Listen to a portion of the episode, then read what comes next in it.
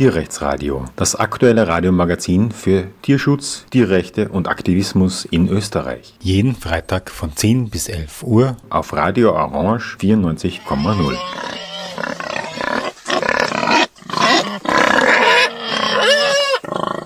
Ja, willkommen zum Tierrechtsradio. Unser Thema heute ist die Frage, ob die Tierrechtsbewegung gescheitert ist. Aktueller Anlass dafür ist ein Buch, ein neues von Helmut Kaplan, der ziemlich umtriebig ist, was Tierrechtsbücher betrifft, so fast jedes Jahr eins geschrieben.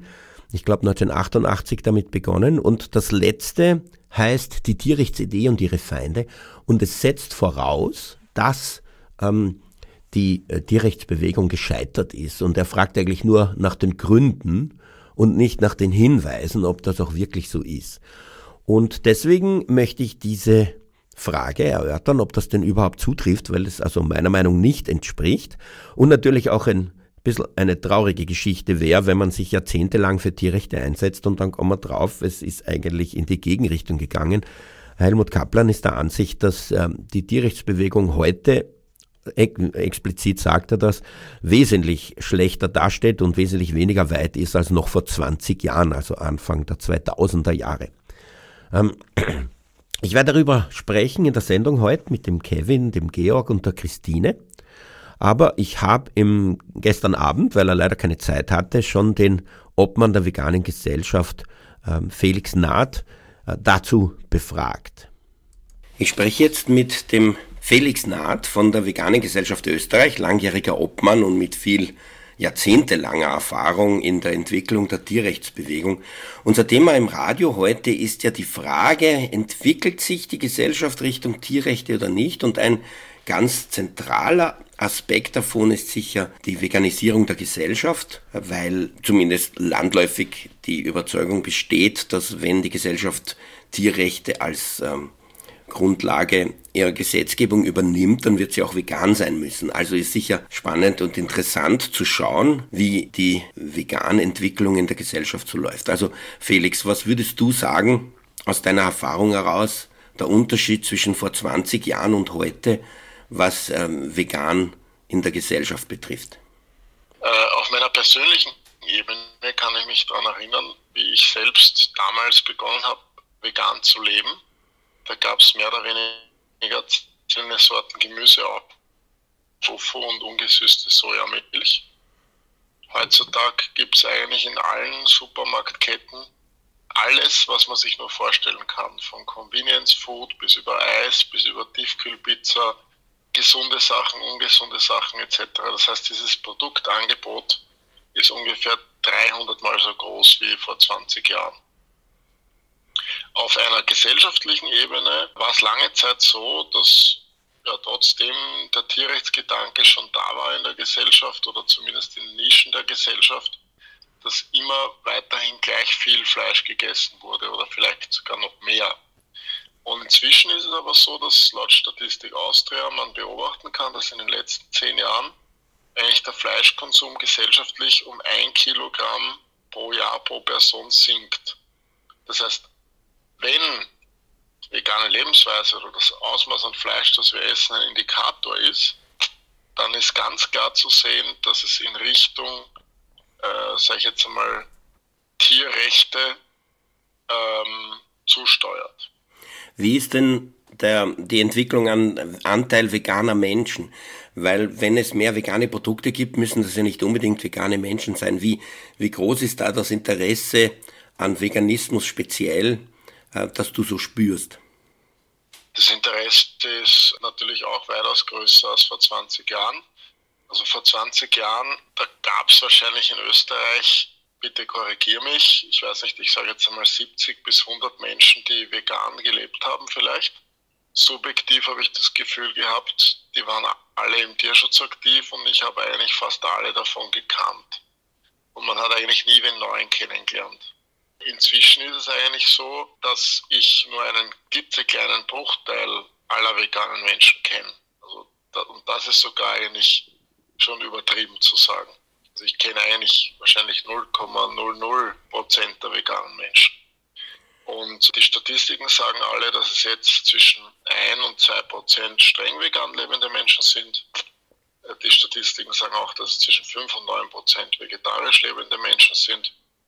Und besonders relevant ist natürlich diese Gruppe der von dir auch schon implizit angesprochenen flexitarischen Menschen, also Menschen, die weniger Fleisch essen wollen. Und das sind 42 Prozent laut EU Smart Protein Report 2021. Also knappe 4 Millionen Menschen wollen in Österreich weniger Fleisch essen.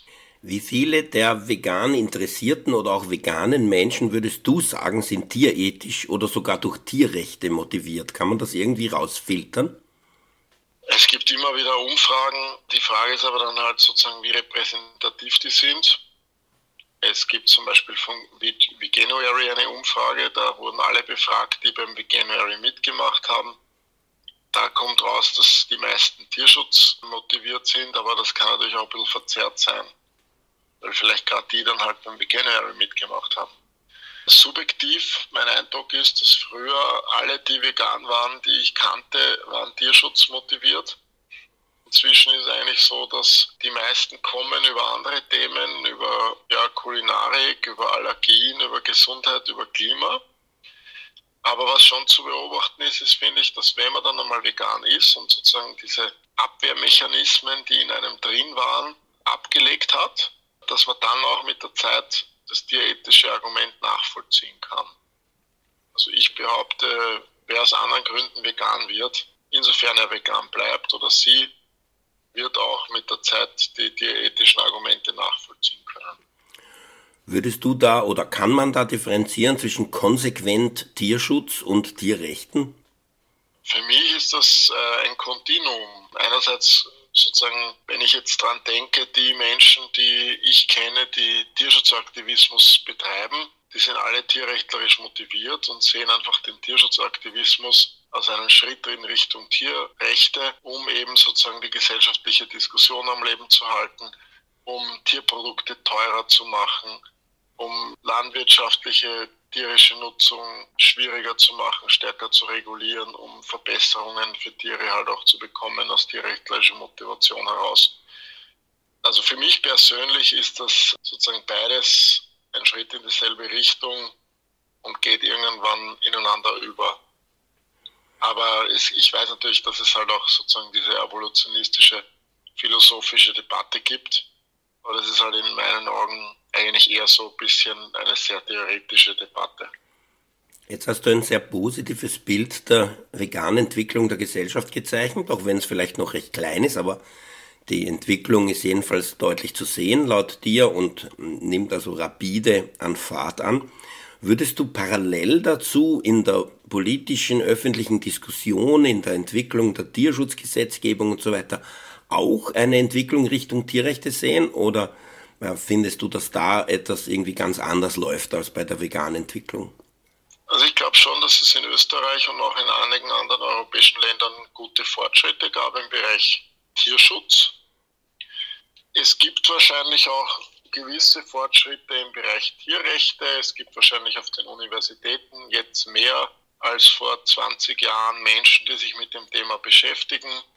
Es, es ist auch wahrscheinlich auf gewissen Konferenzen der öffentlichen Hand, wird das irgendwie ernster genommen etc.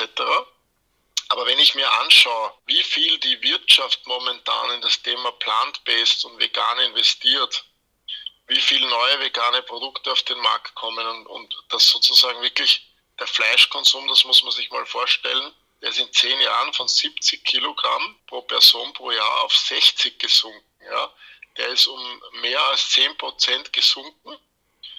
Und wenn das weiter so geht, äh, eigentlich die ganzen Marktforschungsstudien sagen, dass 2040 nur noch 50 Prozent des gegessenen Fleisches auf der Welt aus Tieren stammen wird. Alles andere wird pflanzliches Fleisch sein oder Zellkulturfleisch.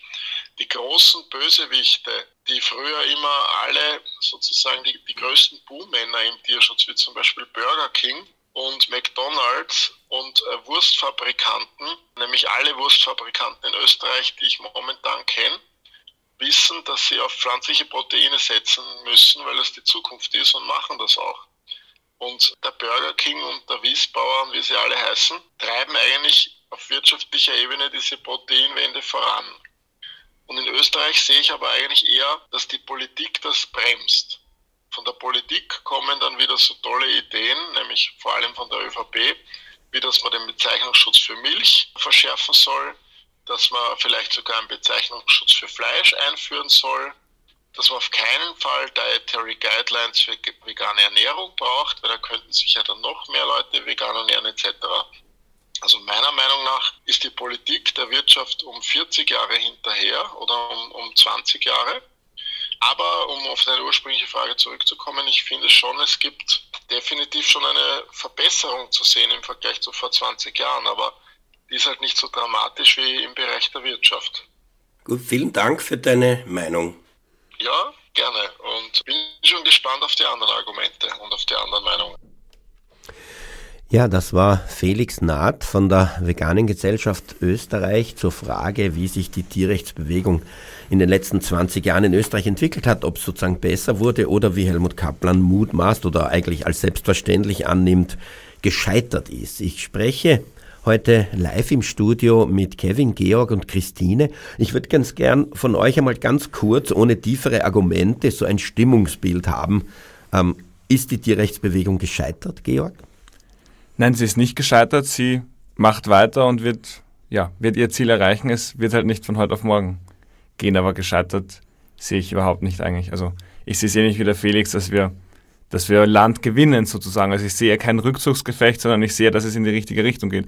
Vielleicht zu langsam, aber die Richtung stimmt, denke ich. Kevin, Tierrechtsbewegung vor 20 Jahren und heute, wie würdest du diesen Vergleich ziehen? Ähm, die Tierrechtsbewegung von 20 Jahren kenne ich äh, leider persönlich noch nicht ganz so gut. Da ähm, bin ich gerade geboren worden. Allerdings würde ich auf jeden Fall sagen, dass wir Fortschritte in Richtung Tierschutz machen.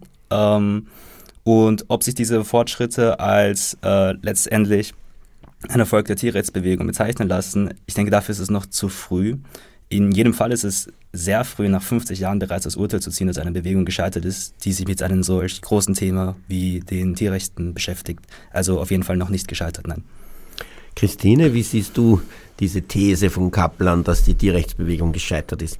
sehe ich natürlich auch nicht so. Ich möchte auch noch sagen, genau dieses Argument, dass die Zeit einfach viel zu kurz ist. Also ich kenne die Tierrechtsbewegung seit 30 Jahren und ich finde, für diese Zeit ist sogar es rasant vorwärts gegangen, weil 30 Jahre ja eigentlich ein sehr, sehr kurzer Zeitraum sind. Das ist ja für gesellschaftlichen Wandel, gesellschaftliche Entwicklung, das ist ja praktisch nichts. Es kommt uns natürlich unglaublich lang vor, gerade wenn man ungeduldig ist, Tierquälereien sieht, Tierrechte weiter voranbringen möchte. Äh, dann ist man natürlich unglaublich demotiviert zum Teil, wenn das eben Jahre, Jahre, Jahre dauert und nur subjektiv gesehen wenig geht. Aber insgesamt muss ich sagen, in den letzten 30 Jahren ist sehr, sehr viel weitergegangen. Kommen wir zu den ganz konkreten ähm, Thesen, die ich dazu äußern würde, oder zumindest die Themenfelder, die vielleicht dazu eine Bestimmung zulassen. Eins davon war die vegane Entwicklung der Gesellschaft. Ähm, Felix Naht hat sie ja sehr, sehr positiv gezeichnet und hat auch einen direkten Zusammenhang zwischen Tierrechten und dieser veganen Entwicklung gesehen. Einerseits, weil die Menschen aus vielleicht tierethischer Motivation sich für Veganismus interessieren, aber andererseits auch, und das finde ich einen sehr wichtigen Aspekt, dass Menschen, die schon keine Tiere mehr konsumieren, viel empfänglicher sind für eine tierrechtlerische Botschaft, weil sie sich ja selbst gar nicht mehr umzustellen brauchen. Und wie wir aus der Tierschutzarbeit wissen, sind ja die Menschen alle gegen Massentierhaltung, aber sehr viele nutzen sie selber. Also wenn es nur um die Einstellung der Menschen geht, ist es viel leichter, sie auf die Seite der Tiere zu bringen, als ihre Handlungsweise zu beeinflussen. Georg, wie siehst du das? Genau, ich sehe, als das, das, sehe es als das geringere Problem, dass die Einstellung der Leute noch nicht passt, sondern dass die Leute noch nicht nach ihrer Einstellung leben, weil sie der Meinung sind, es ist zu schwierig, so zu leben. Also es, meine wöchentliche Erfahrung ist in so Gesprächen über Veganismus, Tierschutz, Tierrechte, ist, es ist weniger das Warum. Das Warum ist eigentlich klar. Vielleicht jetzt nicht 100% Tierbefreiung, Antispezismus, aber schon sehr viel weiter als die Gesellschaft ist. Es ist einfach das, das Wie. Wie lebe ich eine quasi tierrechtlerische, tierschützerische Einstellung in der Praxis? Und Veganismus ist zumindest beim privaten Lebensstil ein Element davon. Und wenn es leichter ist, so zu leben, ja, ist, ist es, sehe ich das sehr positiv. Kevin, wir haben äh, den Felix Naht gehört, der ja eine, diese Entwicklung als sehr positiv bezeichnet hat und ähm, auch verglichen hat mit vor 20 Jahren. Würdest du sagen, dass das auch ein Hinweis auf eine Entwicklung Richtung Tierrechte ist oder hat das nichts miteinander zu tun? Mehr vegane Optionen, mehr vegane Menschen und äh, das Tierrechtsideal? Ich denke, dass diese beiden ähm, Entwicklungen sehr stark voneinander abhängen werden, zukünftig voneinander abhängig werden. Ähm, und dementsprechend betrachte ich das durchaus als positiv. Äh, ich möchte vielleicht anmerkend erwähnen, dass die Entwicklung von Personen, die sich tatsächlich vegan und vegetarisch ernähren, etwas weniger optimistisch sind, als sie der äh, Felix dargestellt hat. Es gibt es ist relativ schwierig, das tatsächlich zu erfassen, weil verschiedene Institutionen unterschiedliche Fragebögen dafür verwenden und ob man jemanden fragt, ob eine Person vegan oder vegetarisch ist oder ob man tatsächlich kontrolliert, was diese Person konsumiert, zeigen ganz unterschiedliche Ergebnisse. Äh, da wäre ich mit ein bisschen Vorsicht ähm, angegangen. Aber was das schon zeigen würde, wäre, dass die äh, Anzahl an oder der Anzahl an Personen, die sich flexitarisch ernähren oder die ihren Fleischkonsum oder den Konsum tierischer Produkte drastisch reduzieren, durchaus ansteigt. Das zeigt sich auch in der Entwicklung der veganen Optionen. Ansonsten wäre das wirtschaftlich ja nicht sonderlich sinnvoll. Und wenn man das als positive Entwicklung annimmt, wie ich es tue und ich denke, wie wir alles in diesem Kreis tun, dann ist es auf jeden Fall eine positive Entwicklung in den letzten 20 Jahren. Was ich an dem Aspekt interessant finde, ist, dass die Leute sich offensichtlich gerne als vegan bezeichnen, es aber nicht ganz schaffen. Was ja eigentlich ein Hinweis darauf ist, dass vegan als positiv wirkt und damit vielleicht Tierrechte auch äh, damit zusammenhängend als Idealziel. Äh, Christine mit 30 Jahren Erfahrung, Veganismus und Tierrechte, wie hängt das äh, für dich zusammen? Naja, das ist dieses schwierige Thema. Als ich in den Anfang der 1990er Jahre, wo ich auch den Beginn zu dieser Tierrechtsbewegung in Österreich sehe, ähm, begonnen habe, haben ja Menschen gelebt, die zum Teil schon älter waren, mittelalte Kinder und alle sind aber erzogen worden mit dem Wissen, Fleisch essen ist normal und zwar nicht nur das. Es hat noch sehr, sehr stark die verbreitete Meinung gegeben, dass Tiere keine Gefühle, keine äh, keine Empfindungen haben, auch kein Schmerzempfinden. Vielfach wurde das abgesprochen, sondern dass es mehr oder weniger instinktgesteuerte Biomaschinen sind, wo man Futter reinbringt, um dann ein Produkt rauszubekommen. Also dass Tiere eben Empfindungen haben, die über jetzt einen Schmerzreiz, vielleicht haben das viele sogar gesehen, weil sie Haustiere hatten oder dergleichen, aber dieses ähm, glauben, äh, ein Ferkel betäubungslos zu kastrieren, ah, das spürt das doch nicht. Ja? Das macht ihm doch nichts. Oder hin und her oder überhaupt gerade Gefühle wie Familien sehen, Freundschaft, keine Ahnung, positive Gefühle im Vergleich zu Instinkten zu haben, war damals eben nicht gängig. Ja. Natürlich gab es Leute, denen das vollkommen klar war, aber grundsätzlich hat sich diese Sichtweise damals noch sehr stark durchgesetzt. Damit war Fleischessen natürlich überhaupt kein Problem. Dann hat sich das entwickelt, dass man, heutzutage, glaube ich, braucht man den wenigsten Menschen sagen, dass Tiere Gefühle haben. Das wird äh, vielleicht auf der Basis der Insekten oder dergleichen immer noch diskutiert, aber selbst da, glaube ich, ist ein Wandel. Aber jetzt bei den klassischen Nutztieren, wie man so schon sagt, Schweine, Tier äh, oder Kühe oder dergleichen, glaube ich, wird das keiner abstreiten und trotzdem essen die Leute Fleisch. Und das ist eben genau dieser Diskrepanz im Kopf, wo sie hin müssen, weil eigentlich wissen schon die meisten, sie dürften es aufgrund dieses Wissens nicht mehr, sind aber natürlich erzogen worden, dass das normal ist und es sich halt so gehört. Und ich glaube, diesen Knoten hier aufzulösen, da sind wir gerade dabei und das dauert halt ein bisschen. Aber das ist in den letzten 30 Jahren eigentlich sehr, sehr rasant gegangen, dass das schon bei so vielen aufgelöst wurde. Weil das sind ja ganz, ganz wesentliche, tiefsitzende Sachen, die da hier eine Rolle spielen. Junge Menschen wirst wahrscheinlich entsetzen mit der Aussage, in 30 Jahren ist das rasant gegangen. Ähm, die haben das Gefühl, das war dann vor ein paar Jahrhunderten. Ähm, aber um dir recht zu geben, ich hatte 2003, will ich meinen, ungefähr eine Podiumsdiskussion über Tierversuche mit einem Universitätsprofessor für Biologie an der Uni Graz. Und er hat zu meinem unendlichen Entsetzen in dieser Diskussion klar gesagt, in seinen Augen können Ratten und Mäuse nichts subjektiv empfinden. Das heißt, denen kann man auch nichts antun und die sind vom Tierschutzstandpunkt her vollkommen irrelevant. Ähm, er hat allerdings selber auch an diesen Tieren Tierversuche gemacht, wodurch wir wieder bei dieser Kombi sind zwischen, wenn ich ein Tier nutze, muss ich mir sozusagen rationalisieren, dass das okay ist. Wenn ich sie nicht nutze, bin ich vielleicht eher empfänglich für die tierethische Botschaft. Ein anderer Aspekt, der uns vielleicht einen Hinweis darauf gibt, wie gut sich die Tierrechtsbewegung entwickelt hat, ist das, was ich als Umfang der Tierschutzgesetze bezeichnen würde. 1846 wurde das erste Tierschutzgesetz in Österreich erlassen und es war ein lapidarer Satz. Heute, wenn man sich ins Tierschutzrecht einarbeitet, gibt es Dissertationen mit 800 Seiten. Es gibt das Tierschutzrecht auf sehr, sehr vielen verschiedenen Ebenen. Es gibt mittlerweile sogar Paragraphen zu Tieren im allgemeinen bürgerlichen Gesetzbuch, das eigentlich ja nur vom Verhältnis der Menschen untereinander handelt. Aber es gibt das äh, Tiertransportgesetz, das Tierschutzgesetz, es gibt seit 1972 einen Tierquälereiparagraphen im Strafgesetzbuch. Naja, es gibt das Tierversuchsgesetz und das Tierschutzgesetz selber nimmt auch ständig an Umfang zu. Wer glaubt, dass die Gesetzgebung sozusagen einmal da ist und das ist klar, was Tierquälerei ist, der ähm, sollte sich oder die die Diskussionen und parlamentarischen Entscheidungen zum Tierschutz in den letzten Jahrzehnten anschauen. Das sind wir auch ähm, seit Skala von Jahrzehnten. Jedenfalls hat sich das unglaublich erweitert. Allein schon das, das letzte Tierschutzpaket, selbst wenn man darüber diskutiert, ob das jetzt reformistisch gesehen positiv oder negativ ist oder inwieweit, eines hat es gemacht, es hat den Umfang der Verordnungen gewaltig erweitert und auch ähm, so geht es jetzt auch weiter mit äh, neueren, detaillierteren Angaben zu den, ähm, zu den Verordnungen für Haustiere und Heimtiere.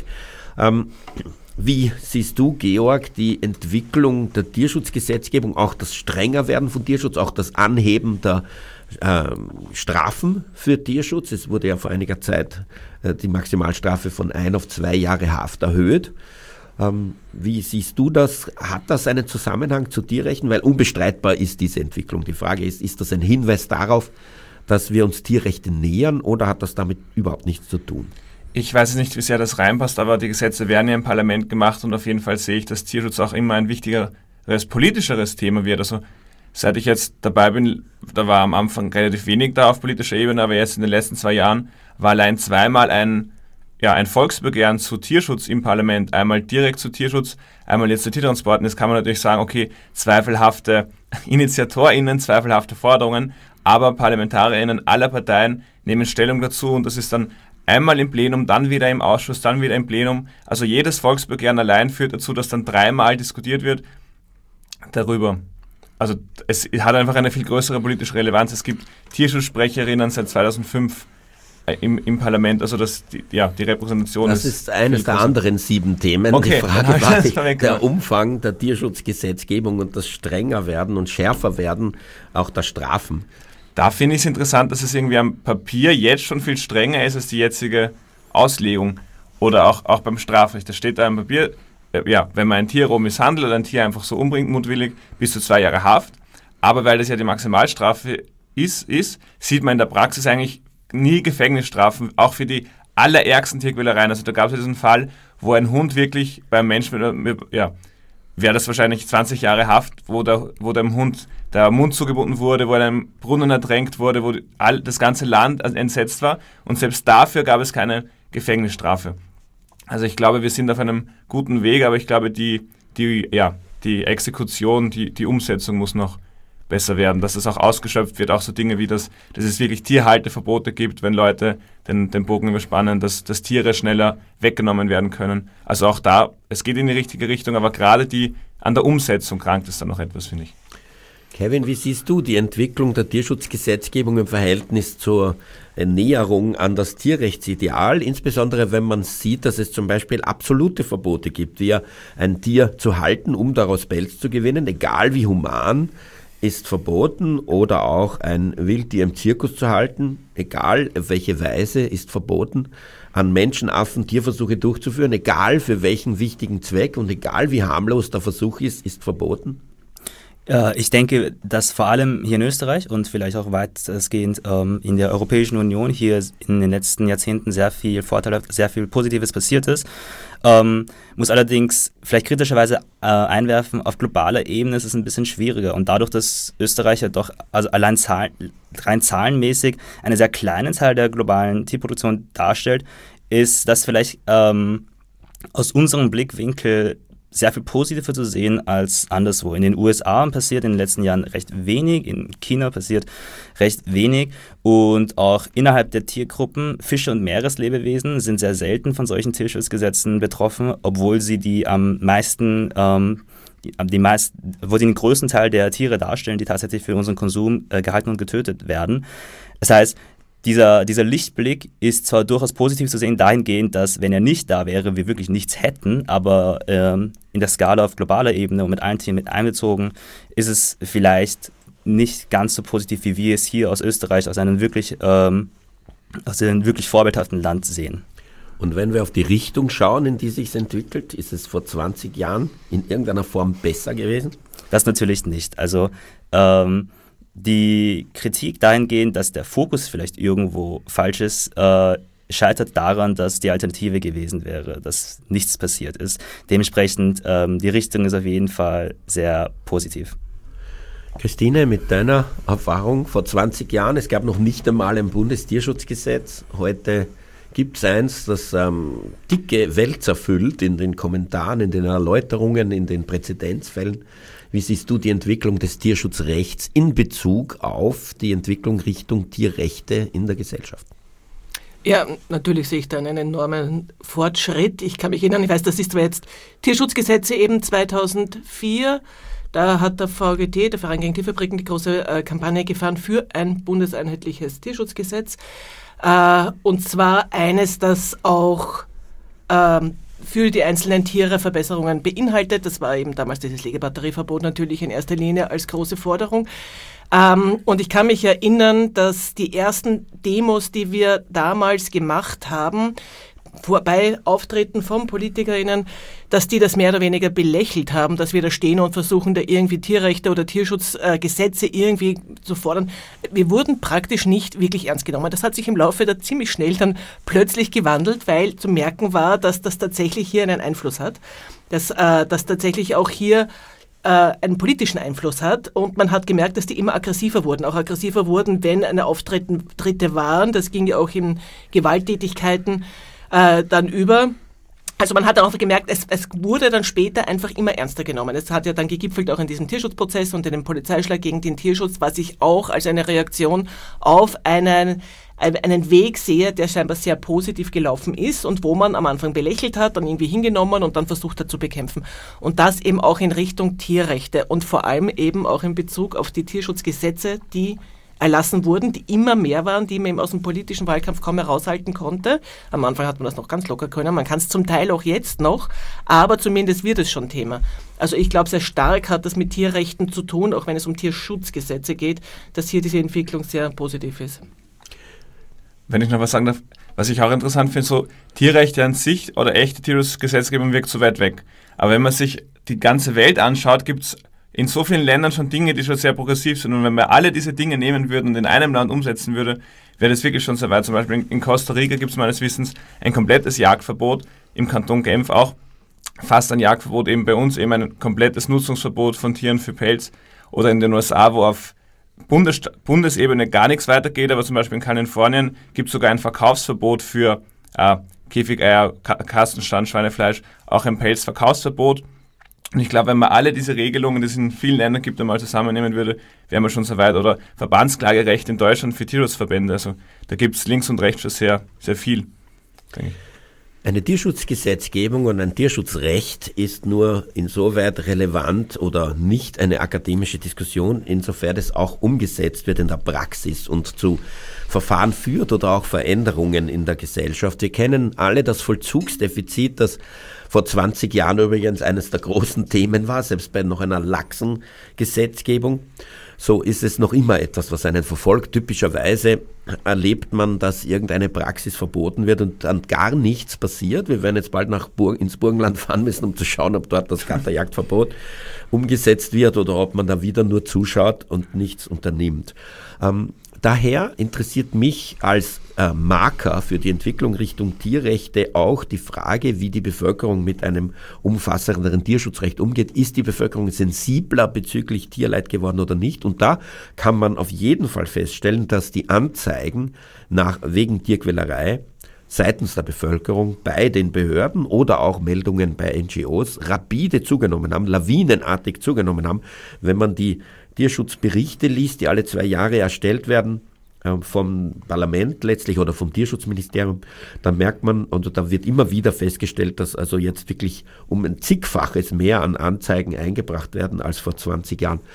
Georg, wie siehst du diese Entwicklung, dass äh, die Bevölkerung jetzt plötzlich auch Hunde anzeigt, die in Ketten liegen, obwohl die Kettenhaltung von Hunden so selbstverständlich war? Ähm, ist das für dich ein Hinweis, dass wir uns Richtung Tierrechte bewegen?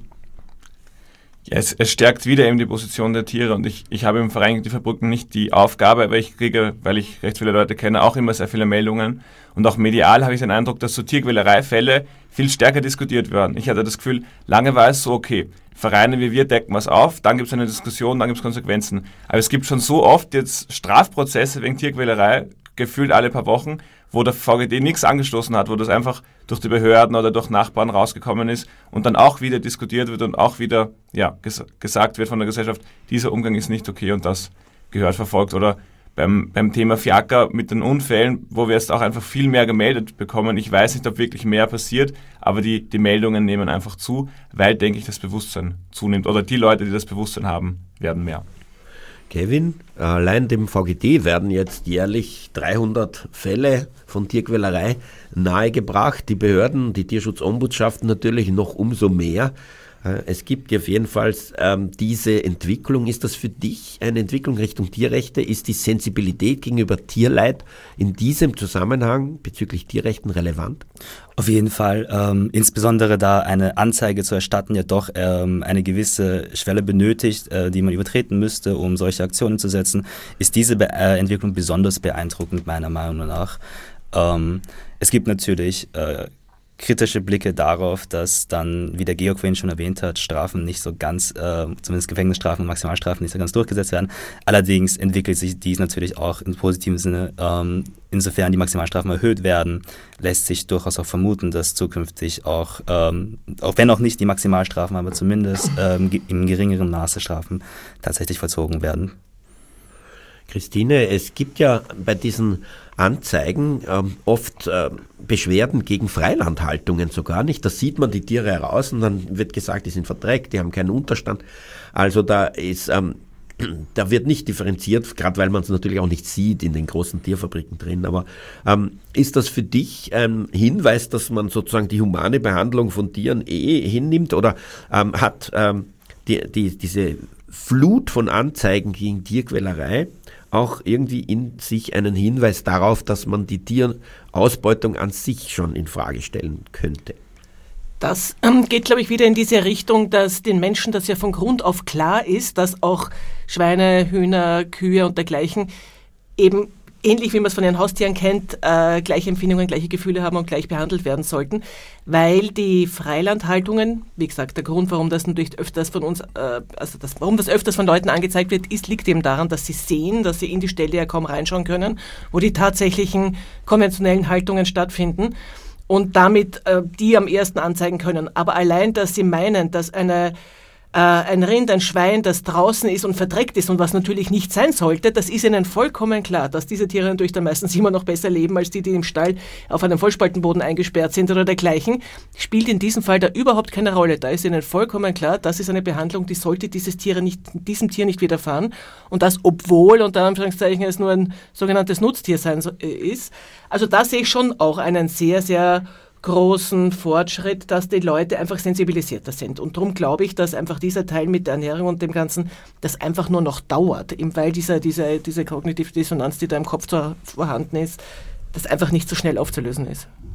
In dem Zusammenhang würde ich mich fragen, was passiert, wenn die Leute, wenn das sozusagen offen geschehen würde, die Schlachtung, und die würden da zuschauen, wie viele Leute würden da Anzeigen einbringen? Also ich war ja ähm, in einem kleinen Schlachthof zwei Tage ähm, letzten Sommer und das ist also, was dort an, in der Praxis passiert, ist in meinen Augen so erschütternd, dass ich mir nicht vorstellen kann, dass der Normalbürger, die Normalbürgerin das in irgendeiner Form hinnehmen würde. Die würden total entsetzt sein. Also ich glaube, 90 Prozent der Menschen würden total entsetzt sein. Ähm, da gibt es also eine seltsame Diskrepanz zwischen der Praxis der konsumierten Tierprodukte und der und dem, dem Verfahren, das da zur Gewinnung dieser Tierprodukte gemacht wird, Christine.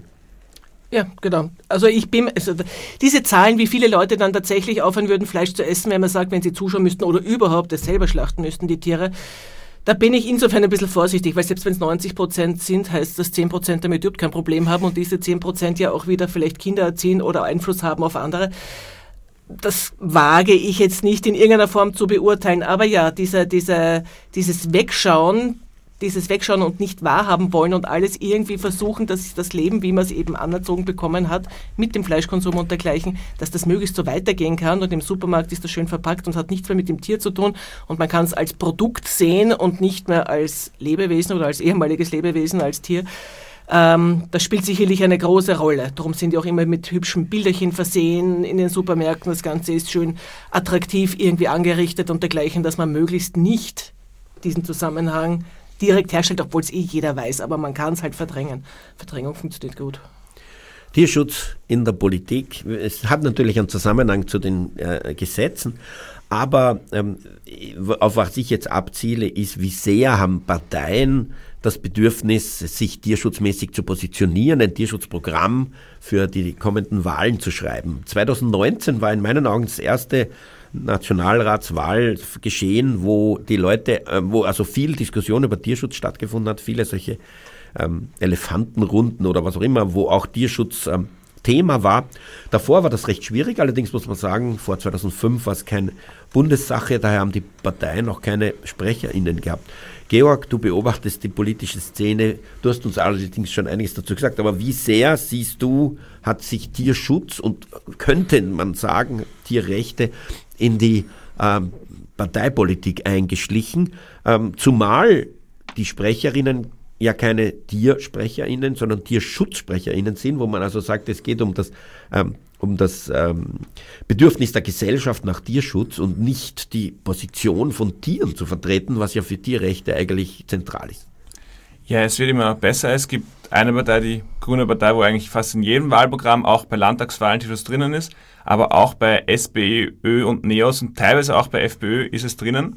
Also es wird immer mehr und wahrscheinlich werden wir bald an einem Punkt sein, wo in jedem Wahlprogramm immer ein Punkt zu Tierschutz ist.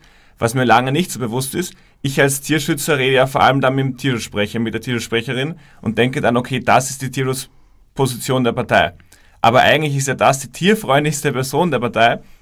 Und es gibt dann noch ganz andere Strömungen. Also selbst bei den Grünen gibt es ja dann Agrarsprecher, die dann teilweise viel näher sind bei anderen Parteien als, als die Grünen an sich. Also die, die, ja, die dem Tierschutz gar nicht so wohlgesonnen sind, sondern die auch einfach knallharte InteressensvertreterInnen der, der Landwirte sind, die auch oft Tierhalter sind. Und was mich immer ein bisschen traurig macht, ich bin ja ein Politik-Junkie, man sieht immer die Wahlmotive. Und jetzt bei der Niederösterreich-Wahl war Klimaschutz das zweitwichtigste Wahlmotiv. Aber Tierschutz habe ich noch nie als eines der wichtigsten Wahlmotive gesehen bei einer Wahl. Also ich glaube, da müssen wir hin, dass Tierschutz oder irgendein Punkt, wo Tierschutz dabei ist, dass das ein wichtiges Wahlmotiv wird. Weil dann müssen sich die Parteien noch mehr damit beschäftigen. Oder vielleicht schaffen wir das nie und wir schaffen es anders, aber mich wundert halt, oder ich frage mich, wie lange dauert das noch? Auf Landesebene ist natürlich ein bisschen was anderes, weil da kann man im Tierschutz ja auch gar nicht so eingreifen, also nur in spezifischen Bereichen. Ähm, Kevin, äh, vor 20 Jahren gab es keine Diskussion auf parlamentarischer Ebene über Tierschutz. Ähm, es gab kein Bundestierschutzgesetz, es gab keine TierschutzsprecherInnen. Wie erlebst du das heute? Ähm, ich finde das sehr beeindruckend, muss ich sagen. Ich denke, dass Tierschutz parlamentarisiert wird, ist ein Entschuldigung, ähm, ist ein Meilenstein oder wird ein Meilenstein in der Tierrechtsbewegung sein und dementsprechend betrachte ich das durchaus als positiv. Auch wenn es ähm, gerade noch eher in der Anfangsphase ist und die Diskussionen rund um den Tierschutz dann doch fast schon in eine Nische fallen, in eine Nische, in der, von der wir natürlich sehr viel mitbekommen, aber wo, von denen ein großer Teil der Wählerinnenschaft vielleicht sehr wenig mitbekommt. Ähm, jedoch beginnt jeder dieser Bewegungen mal an einem solch kleinen Punkt. Christine, TiersprecherInnen gibt es nicht, es gibt nur TierschutzsprecherInnen. Ist das für dich ähm, ein Aspekt, der irgendwie relevant ist? Ähm, naja, ja und nein. Auf der einen Seite sage ich nur, weil das Wort Tierschutz öfters vorkommt, heißt das nicht, dass es nicht auch Tierrechte beinhaltet, weil einfach Tierschutz das gängigere Wort ist, ja, mit dem die Leute sich zum Teil auch, auch die, die jetzt noch nicht sehr auf dieser Tierrechtsebene sind, aber einfach abfinden können oder mit äh, positive Gefühle damit verbinden können, im Gegensatz zu Tierrechten. Aber natürlich, ich sage auch nicht, dass nur, ich sehe jetzt diese sehr, sehr großartige Entwicklung der letzten 30 Jahre, sehe ich, aber ich sehe natürlich auch, dass noch sehr, sehr, sehr, sehr, sehr, sehr viel zu tun ist, bis da tatsächlich wirklich so viel passiert, dass man sagen kann, dass Tierrechte wirklich durchgeschlagen haben, sage ich einmal. Also ich sehe ja mal die Entwicklung. Ich sage noch lange nicht, dass wir hier am Ende sind oder dass es nicht noch tausend Sachen gibt, die hier unbedingt noch gemacht werden müssen, wie das der Georg auch schon gesagt hat, dass Tierschutz für die Leute noch nicht wahlentscheidend ist. ist natürlich auch bisschen ein Problem. Also ich glaube, dass es sehr wohl schon äh, einfließt, ein bisschen in das, wie die Leute Parteien sehen, PolitikerInnen sehen oder dergleichen, aber entscheidend sind leider immer noch ein bisschen andere Punkte. Gerade in den letzten Jahren waren sicherlich viele Punkte anderen Ursachen irgendwie geschuldet, welche Parteien die Leute wählen. Ja, aber die Frage war, ob es Tierschutzsprecherinnen gibt und keine Tierrechtssprecherinnen. Zum Teil hoffe ich, dass diese Tierschutzsprecherinnen, dass die, dass die Tierrechte eben mit gesamt dazu nehmen und Tierschutz eher das bessere Wort ist für die meisten. Genau, es gibt ja eine Partei im Nationalrat, wo auch die Tierschutzsprecherin selber vegan lebt und selber auch sich als Tierrechtssprecherin bezeichnet. Natürlich spiegelt sich das nicht wirklich in den Entscheidungen wieder, aber allein, dass sie vegan lebt und dass sie sich so nennt, gab es auch vorher noch nie und genau, sehe ich auch als positive Entwicklung. Wir haben auch ein Ministerium, das sich jetzt selbst immer wieder als Tierschutzministerium bezeichnet, was ich eine sehr spannende Entwicklung sehe. Auf der anderen Seite ähm, gibt es äh, leider im Tierschutz, äh, in der Tierschutzpolitik noch immer sehr wenig Fortschritt dahingehend, dass zum Beispiel eine Tierschutzpartei überhaupt keine Chance hat bei der Wahl, in Österreich jedenfalls. Aber das Parlament hat äh, letztlich für Tierschutz als Staatsziel gestimmt. Ähm, da steht allerdings explizit Tierschutz und nicht Tierrechte. Ähm, Gibt seit 2013. Ist das irgendwie ein Hinweis, Georg, für dich, dass wir uns Richtung Tierrechte entwickeln? Also wird es in 30 Jahren ein Staatsziel Tierrechte geben? Also ich finde, es ist ein sehr schönes Symbol. Es ist halt bezeichnend, dass man gleichzeitig reingeschrieben hat, die Produktion, wie steht drinnen, hochwertige tierische Lebensmittel hat man dann auch zum Staatsziel erklärt. Aber es ist ein, ein wichtiger symbolischer Meilenstein. Und interessanterweise, wenn man sich so Ranking anschaut, wie Länder im Tierschutz stehen, denen ist dieses, dieser Punkt immer sehr wichtig. Also sehr fast wichtiger, als ich dachte, dass es mir persönlich eigentlich, also das, das hat mich immer gewundert. Ja, es ist immerhin eine Deklaration der Gesellschaft, dass das ein Ziel für uns alle ist und dass eigentlich alle, die in irgendeiner Form für den Staat auftreten, in diese Richtung arbeiten müssten. Also jeder, der für Tierschutz für einen Unsinn erklärt, sollte eigentlich dann nicht politisch sich ähm, politisch eine, ein, ein Mandat irgendwo haben. Kevin, wie äh, siehst du Tierschutz als Staatsziel in der Bundesverfassung? Ähm, ich sehe das ähnlich wie der Georg. Ich denke, es ist symbolisch sehr schön und ich denke, es ist ein äh, wichtiger erster Schritt. Christine, wir haben im Tierschutz sehr, sehr lange für Tierschutz als Staatsziel gekämpft. Seit 1996 schon das erste Volksbegehren, dann 2004 ein einstimmiger Beschluss, dass es kommen soll, 2008 nochmal ein Beginn einer Kampagne, die dann versandet ist aufgrund der Repression und 2013 endlich erreicht. Ähm, ist das für dich ein Meilenstein oder ist das für dich Kinkerlitzchen? Na, es ist, finde ich, auf jeden Fall ein Meilenstein, gerade wenn man sich die Zeiten davor anschaut, wie hart das erkämpft wurde und zeigt für mich eben sehr deutlich, dass hier ein Wandel stattgefunden hat.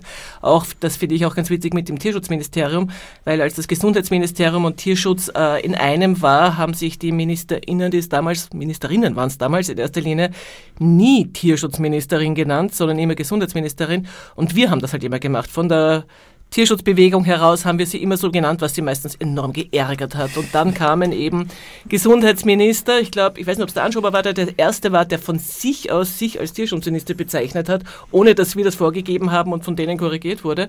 Finde ich zum Beispiel auch ein sehr gutes, ein, es ist vielleicht eine Kleinigkeit, aber es zeigt schon wieder mal einen Weg. Ja. Ein weiteres Anliegen des Tierschutzvolksbegehrens 1996 waren Tieranwaltschaften. Wir hatten das Vollzugsdefizit, das wir noch immer haben, aber vielleicht ein bisschen eingedämmt und wir wollten, dass jemand im Namen der Tiere eingreifen kann in Verfahren, in gerichtliche Verfahren, in behördliche Strafverfahren. Ähm, und das macht ja eigentlich den Unterschied zwischen Tierschutz und Tierrechten aus. Tierschutz handelt eigentlich vom leidenden oder leidensfähigen Tier als Sache und Tierrechte eben von subjektiven Rechten, die dazu führen, dass man auch in solche Verfahren eingreifen kann. Die Tieranwaltschaft hätte also so ein Schritt sein sollen. Es wurden dann mit dem Bundestierschutzgesetz 2005 die sogenannten Tierschutzombudsschaften. sind also Personen, die von den äh, neuen Ländern und Landesregierungen eingesetzt werden. Sie sind zwar weisungsfrei und äh, fünf Jahre angestellt, aber sie können natürlich entlassen werden, wenn sie zu aufmüpfig sind, was wir immer wieder erlebt haben, insbesondere in Vorarlberg auch und auch in Kärnten. Ähm, Allerdings muss man sagen, dass die Tierschutzombudsschaften ständig erweiterte Kompetenzen bekommen. Auch mit dem neuen Tierschutzpaket wurde ihre Kompetenz auf das Tiertransportgesetz erweitert. Sie haben ein bisschen Kompetenzen in Tierversuchen, auch ein bisschen Kompetenzen beim Strafgesetzbuch. Ähm, es wurde jetzt auch in dem Tierschutzpaket festgelegt, dass sie eine juristische Beratung seitens der Landesregierung bekommen müssen. Sie werden also ständig aufgewertet, seitdem sie vor 18 Jahren eingesetzt wurden. Georg, wie siehst du die Rolle von Tierschutzombudspersonen in Bezug auf die Entwicklung Richtung Tierrechten, also dem Tier anerkennen, dass das Tier eigentlich auch eine subjektive Sicht und Interessen in der Gesellschaft hat, was ja mit dem Tier als Sache negiert wird?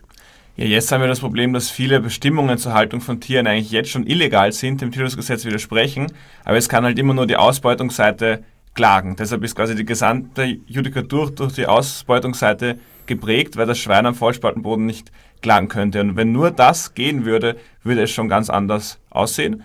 Was man auch sehr schön sieht, ist, man, man führt einmal etwas Neues ein, ist, macht am Anfang vielleicht gar nicht so viel, aber kann das immer weiter ausweiten. Und wie du gesagt hast, die Tierschutzombudspersonen werden ständig aufgewertet. Und ich merke es auch durch internationale Anfragen, das ist eigentlich eines der häufigsten Themen. Also ich habe schon Anfragen bekommen aus Polen, aus England, aus Rumänien, aus Bulgarien, die alle fragen, hey, wie habt ihr das geschafft, dass ihr diese Personen habt? Wir wollen das auch. Wie würdet ihr das angehen? Auch beim Kongress in Warschau gab es von England einen Vortrag, die das jetzt in England wollen. In Deutschland gibt es eine Orga, die hat das als Hauptkampagnenziel, sowas wie Deutschland zu bekommen. Also das scheint ähnlich wie Titus in der Verfassung sehr wichtig zu sein, auch international gesehen. Gibt es aber interessanterweise nirgends, außer bei uns. Es gab einen Tieranwalt in Zürich, glaube ich, im Kanton äh, in der Schweiz, den hat aber dann eine Volksabstimmung wieder abgeschafft. Ähm, Kevin, wie würdest du Tierschutzombudsschaften sehen und diesen, diesen Perspektivenwechsel? Das sind ja welche, die zwar, muss man sagen, laut Gesetz das Tierschutzinteresse zu vertreten haben, aber doch im Namen von Tieren Expertinnen einbringen können, Zeugenbefragungen durchführen können, auch Berufungen gegen Urteile machen können. Äh, ich denke, ähm, wie das gesamte, äh, also wie der Name vielleicht auch schon vermuten lässt, ist es natürlich ein sehr wichtiger Schritt in Richtung Tierrechte und auch, wie der Georg angemerkt hat, die, der internationale Fokus darauf, ähm, ähnliche Institutionen zu etablieren in Ländern, die nicht, wie wir schon welche haben, ähm, zeigt auf jeden Fall, dass dies wieder, wie eben, eben genannt, mit den Gesetzesgebungen hier in Österreich sehr gut funktioniert, sehr vorbildhaft ist wo es allerdings im globalen Maße vielleicht doch etwas hinterherhinkt. Äh, und dementsprechend sehe ich das auch auf jeden Fall als eine positive Entwicklung, die sich in den, letzten, in den nächsten Jahren sicher noch ähm, auch global und international besser entwickeln wird. Um jetzt auch mal was Kritisches zu sagen, ähm, die Tierschutzombudspersonen in den Himmel loben tue ich nicht, weil es gibt einige Bundesländer, wo ehemalige Amtstierärztinnen Ombudspersonen sind und wo, wenn man die kontaktiert, eigentlich fast gar nichts passiert, im Gegensatz zu anderen Ombudspersonen, wie zum Beispiel in Wien, wenn man dort die besucht, die haben so ein ganzes großes Team und sind wirklich engagiert. Christine, ist das eine Erfolgsstory, die Tierschutzombudspersonen, oder siehst du das auch noch ein bisschen mit einem kritischen Auge? Beides einfach, aber dass es die mal grundsätzlich eingerichtet wurden, dass das eben weltweit quasi einzigartig ist, ist natürlich genial. Aber man muss dann wirklich drauf schauen, dass die dann auch in die richtige Richtung arbeiten. Wie du schon ange, äh, angedeutet hast, dass es eben nicht unbedingt zwangsläufig der Fall sein muss, dass es Tierschutzombudsleute gibt, die eigentlich mit Tierschutz nur am Rande eigentlich wirklich sich verbunden fühlen, also vielleicht dann doch wieder mehr mit dem Heimtierschutz oder solche Sachen und überhaupt mit Tierrechten nichts am Hut haben und andere wieder extrem engagiert ist, sind. Also das kann in jede Richtung weitergehen, sage ich mal. Da muss man halt schon ein bisschen auch dahinter sein, zu schauen, dass Tierschutzombudsleute tatsächlich auch Tierschutz machen und nicht nur, wie soll ich sagen, einen Sessel warm halten. Also das kann sicherlich in rein harmlosen Haustierschutz bleiben oder selbst da fast nichts oder in die richtige Richtung gehen. Und solange Tiere so ein wirtschaftlicher Faktor sind, hatte der Staat gar nicht das Interesse, jetzt zu streng das auszulegen. Weil wenn er einerseits will, dass man damit Geld verdienen kann, will er ja einerseits nicht das erschweren. Da gab es auch ein wunderschönes Essay eines deutschen Strafrechtsprofessors, das heißt, ähm, zur, de factisch, zur faktischen Straflosigkeit organisierter Agrarkriminalität. Also solange wir quasi abhängig sind vom Tier als Wirtschaftsfaktor, wird, wird der Staat das nie mit voller Härte verfolgen können, wenn er gleichzeitig ja auch will, dass das betrieben wird deshalb vielleicht auch ist es noch so schwach teilweise. Komme ich zum siebten Punkt, ähm, der Marker Meilensteine Richtung Tierrechte. die ich eben anbringen würde, um zu schauen, ob wir uns in die Richtung entwickeln. Und das ist die äh, Bereitwilligkeit für Tierschutz und NGOs zu spenden, Tierschutz-NGOs, die größer werden. Ich meine, ähm, typischerweise würde jemand erwarten, wahrscheinlich, wenn Tierrechte immer wichtiger werden, gibt es immer mehr Aktive und es gibt immer mehr Demos und es gibt immer größere Demos. Ähm, immer mehr Demos, weiß ich nicht, gibt es wahrscheinlich schon ziemlich viele, aber also mehr als vielleicht vor 20 Jahren. Aber es werden nicht immer mehr Aktive, die Demos werden nicht größer. Auf der anderen Seite, die NGOs werden größer und zwar wirklich stetig. Ähm, und äh, die Frage ist halt, geht mit diesem Größerwerden auch eine Mainstreamisierung, eine Entradikalisierung und damit ein Abrücken von Tierrechten einher? Ich vermute, dass Kaplan das als Grund angeben würde, warum diese Entwicklung nicht positiv für Tierrechte ist. Man diskutiert sozusagen dann plötzlich zwar intensiver, aber auf einer anderen Ebene.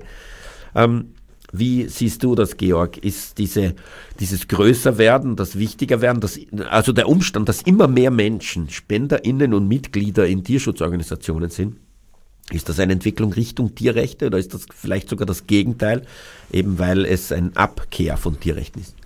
Ja, beim VGD irgendwie, einerseits habe ich das Gefühl, der VGD wird mehr Mainstream, aber auch der Mainstream vertritt mehr unsere eigenen Thesen. Und ja, ich sehe auch die Gefahr einer Institutionalisierung. Aber es, man sieht es auch immer, es wird dann oft von unten immer etwas nachgeschoben. Zum Beispiel bei der, bei der Umweltbewegung gab es die großen Umwelt-NGOs, die aus der Umweltbewegung entstanden. Die wurden dann sehr institutionalisiert. Dann gab es Fridays for Future, das wieder eine große Welle ausgelöst hat, das sich dann wieder institutionalisiert hat. Jetzt gibt es die letzte Generation, die wieder anschiebt. Also ich glaube, solange da etwas ist, das immer wieder anschiebt, sehe ich da nicht die Gefahr, dass es versandet und ich sehe auch die Professionalisierung als großen Vorteil. Vielleicht werden wir nicht mehr Leute, aber es gibt dann Leute, die sich wirklich Vollzeit damit beschäftigen können, die immer drüber nachdenken können, die keine Existenzängste haben müssen, die sich weiterbilden können, die immer besser werden können und die Tierindustrie ist ja auch sehr professionell aufgestellt, hat so viel Budget, so viele Marketingleute und wenn wir da mehr dagegen halten können, vielleicht nicht durch reine Menge, aber auch durch, dass wir professioneller werden, fände ich das gut. Kevin, was sagst du zu der immer größeren ähm, Entwicklung der großen Tierschutz-NGOs? Ähm, ich sehe die sehr positiv. Ähm, natürlich in den letzten zehn Jahren vor allem gab es auch international einen größeren Fokus darauf, sich wirklich ernsthaft und professionell, wie der Georg das schön genannt hat, mit äh, Tierschutz und Tierrechtsthemen zu beschäftigen. Äh, es gibt immer noch das Problem, dass ein großer Teil dieser, das Problem ist vielleicht ein bisschen hart formuliert, aber ein großer Teil dieser äh, von Tierschutzorganisationen beschäftigt sich natürlich grundsätzlich erstmal mit Heimtieren ähm, oder anderen Tieren, die gesellschaftlich mehr Anklang finden. Jener Teil, der sich tatsächlich mit sogenannten Nutztieren beschäftigt, äh, welcher ja ein Großteil der Tiere darstellt, die ausgebeutet werden, ist noch ähm, oder ist verhältnismäßig klein, leider.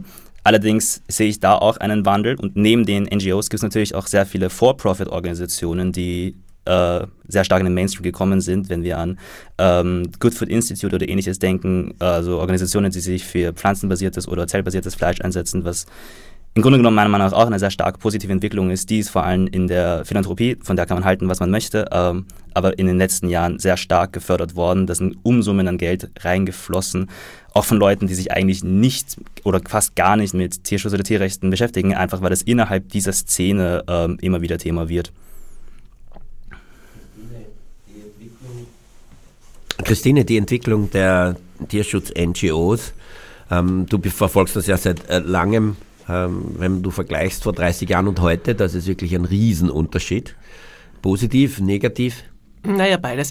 Also der Unterschied natürlich liegt auch daran, dass sich die Zeiten sehr stark gewandelt haben. Mittlerweile brauchen NGOs ja auch andere äh, Bereiche, die bearbeitet werden müssen. Die ganze Social Media äh, also alles, was mit Social Media zu tun hat, muss ja auch in irgendeiner Form von Leuten bespielt werden. Die müssen ja die ganzen Informationen, die dort reinkommen, auch irgendwie reinbringen. Man braucht schon mehr Leute im Tierschutz, um diese Bereiche auch abzudecken. Das gab in den 1990er Jahren, war das überhaupt nicht der Fall, weil es das einfach gar nicht gegeben hat. Also damit braucht man hier schon einmal mehr Leute, um auch mehr Informationen bereitstellen zu können. Äh, die Größe ist immer die Gefahr, dass man einfach in diese ganze Organisationsstruktur dann einfach auch mehr äh, reingeben muss, mehr Arbeitskraft auch reingeben muss, die man eigentlich für Tierrechte irgendwie benutzen könnte. Man ist immer in Gefahr, dass man sich ein bisschen mehr anbietet an die derzeitige herrschende Stimmung, die halt mehr noch Tierschutz ist als Tierrechte und dass das damit ein bisschen von Tierrechten weggeht. Das ist, an, das ist einigen Organisationen gegangen, die in den 1990er Jahren sehr tierrechtlerisch begonnen haben und dann extrem in den Mainstream abgeglitten sind und tierrechtsmäßig jetzt im Grunde kaum mehr was machen. Nur ich sage, die Größe allein ist da noch nicht entscheidend, sondern im Grunde auch die Themen, die man bearbeitet. Also ich sehe es beim VGD, der sehr viel größer geworden ist, aber trotzdem durchaus noch seine Linie nicht verlassen hat. Ja, ich glaube, ähm, damit sind wir diese Themen durch. Ich bin auch erstaunt, ähm, wie positiv ihr das alles seht in die Richtung. Ich möchte jetzt nochmal uns allen ein bisschen eine Watschen geben. Ich habe ein Heft aus dem Jahr 1929, das einen Tierschutzkongress in Wien ankündigt, von 12. bis 17. Mai. Und dieser Kongress, ähm, da zieht einem die Schuhe aus, wenn man das liest. Ähm, der erstens einmal war die Begrüßungsansprache vom Bundespräsident, vom Bundeskanzler, vom Innenminister und vom Polizeipräsidenten. Ähm, und es gab Besuch äh, international von Tierschutzorganisationen bis nach Uruguay. Äh, also wirklich hunderte Organisationen, äh, 18 Tierschutzorganisationen aus Österreich. Wenn man die vielen, vielen Vorträge liest, die es da gab, ist man wirklich baff. Also einer zum Beispiel heißt militanter Tierschutz, ein anderer heißt, äh, ist es notwendig zu schlachten, ähm, ein anderer heißt ein Leben, also man, es gibt auch, ähm, es gibt auch Daunen ohne Tiere. Ähm, also wirklich unglaublich. Ähm, und das ist bitteschön jetzt äh, bald 100 Jahre her. Ähm, äh, allein schon der Umstand, dass da 18 ähm, Organisationen aus Österreich beteiligt waren, äh, solche Kongresse kriegen wir heute 100 Jahre später irgendwie nicht zustande. Sehr, sehr viele Vorträge handeln davon, dass die Tierversuche grundsätzlich abgelehnt werden. Also da wird nicht über eine Reform geredet, sondern über Ablehnung. Man muss allerdings sagen, dass 1929 natürlich auch die Tier, äh, Tierversuchsindustrie wesentlich schwächer war als heute, wesentlich kleiner. Ähm, es gab auch eine Live-Übersetzung von all diesen Vorträgen in verschiedenste Sprachen. Auch das ganze Programm ist viersprachig. Ähm, es gab Filmvorträge, also auch ähm, in, in, drei verschiedenen Kinos gleichzeitig ähm, in Wien diese Vorträge und es gab einen Demozug mit 7000 Menschen für ein Bundestierschutzgesetz, das also quer durch die Innenstadt gezogen ist bis vor ähm, das, äh, das ehemalige Kriegsministerium, das heutige Landwirtschaftsministerium am äh, Stubenring. Naja, also ich glaube, ich werde euch jetzt mit diesen ähm, Informationen allein lassen. Vielleicht machen wir daraus auch noch einmal ein Thema, aber es ist jedenfalls total erstaunlich, was damals alles möglich war. Für die Sendung verantwortlich Martin Balluch. Danke an meine Gäste. Tierrechtsradio, das aktuelle Radiomagazin für Tierschutz, Tierrechte und Aktivismus in Österreich. Jeden Freitag von 10 bis 11 Uhr auf Radio Orange 94,0.